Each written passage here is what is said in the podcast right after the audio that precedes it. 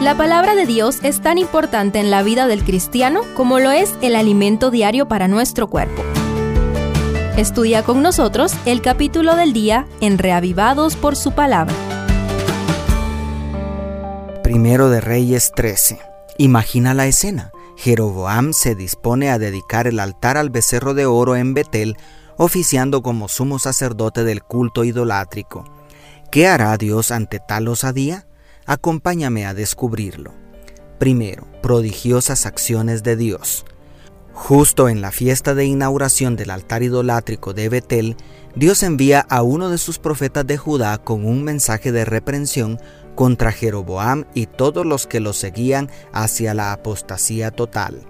El mensaje divino incluye una asombrosa profecía que predice hasta el nombre del descendiente de David que profanará y destruirá aquel altar al becerro de oro, como vemos en el verso 2 y podemos comparar con 2 de Reyes 23, 15 y 16. Al mismo tiempo, Dios da una señal tangible de la certeza de su palabra. En el instante, el altar que pretendía competir contra el santuario establecido por Dios en Jerusalén se raja derramando la ceniza del sacrificio, como vemos en los versos 3 y 5. Además, cuando Jeroboam se atreve a levantar su mano contra el siervo de Jehová, la mano se seca y paraliza inmediatamente. Y, por si fuera poco, contesta la oración del profeta para restaurar la mano del impío rey. Hasta aquí vemos seis milagros que operó Dios en un momento crucial cuando se estaba determinando el destino final de quienes continuarían en apostasía.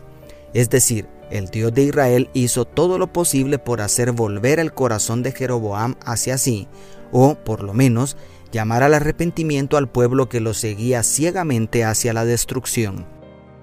Pero nadie quiso escuchar, ni mucho menos obedecer al Dios de los cielos. El mundo entero de nuestros días está siendo arrastrado por los seductores engaños de Satanás para adorar a la bestia y su imagen y recibir su marca en sus frentes y en sus manos derechas. En respuesta, Dios está llamando a hombres y mujeres en todas partes del planeta para predicar el Evangelio eterno y llamar a todo aquel que crea en Jesús al arrepentimiento, a obedecer sus mandamientos y a volver a la adoración aceptable por el Dios Altísimo. No te desanimes si sientes que vas contra la corriente como aquel varón de Dios de Judá. Segundo, la desobediencia del profeta. Hay un séptimo milagro que Dios hizo para confirmar la certeza de su palabra que desaprobaba la adoración del becerro de oro.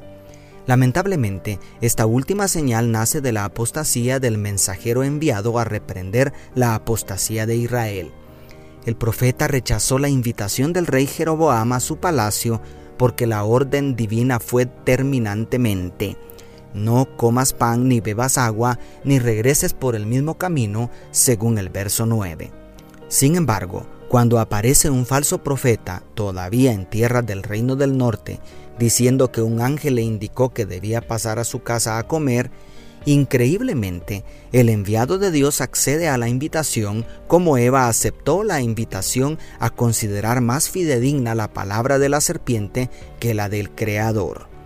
Como consecuencia de la desobediencia a la orden divina, Dios opera un séptimo milagro.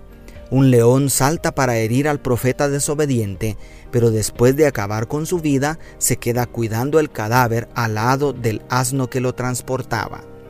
Muchos se preguntan por qué Dios fue tan duro con aquel ingenuo profeta.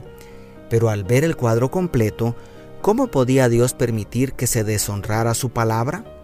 Detrás del escenario hay un conflicto cósmico entre Cristo y Satanás, donde se está definiendo el destino eterno de millones de criaturas hechas a la imagen y semejanza del Creador.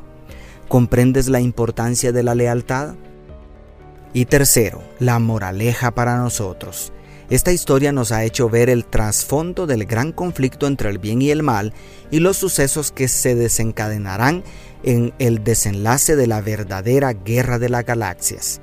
Entonces, ¿cuál es la moraleja más importante para nosotros? Necesitamos basar todas nuestras decisiones en un claro así dice Jehová. ¿Cuántos falsos profetas crees que andan por allí? Si queremos arrebatar la vida eterna, debemos anclar nuestra fe en la palabra de Dios en estos postreros días. Dios te bendiga, tu pastor y amigo Selvin Sosa.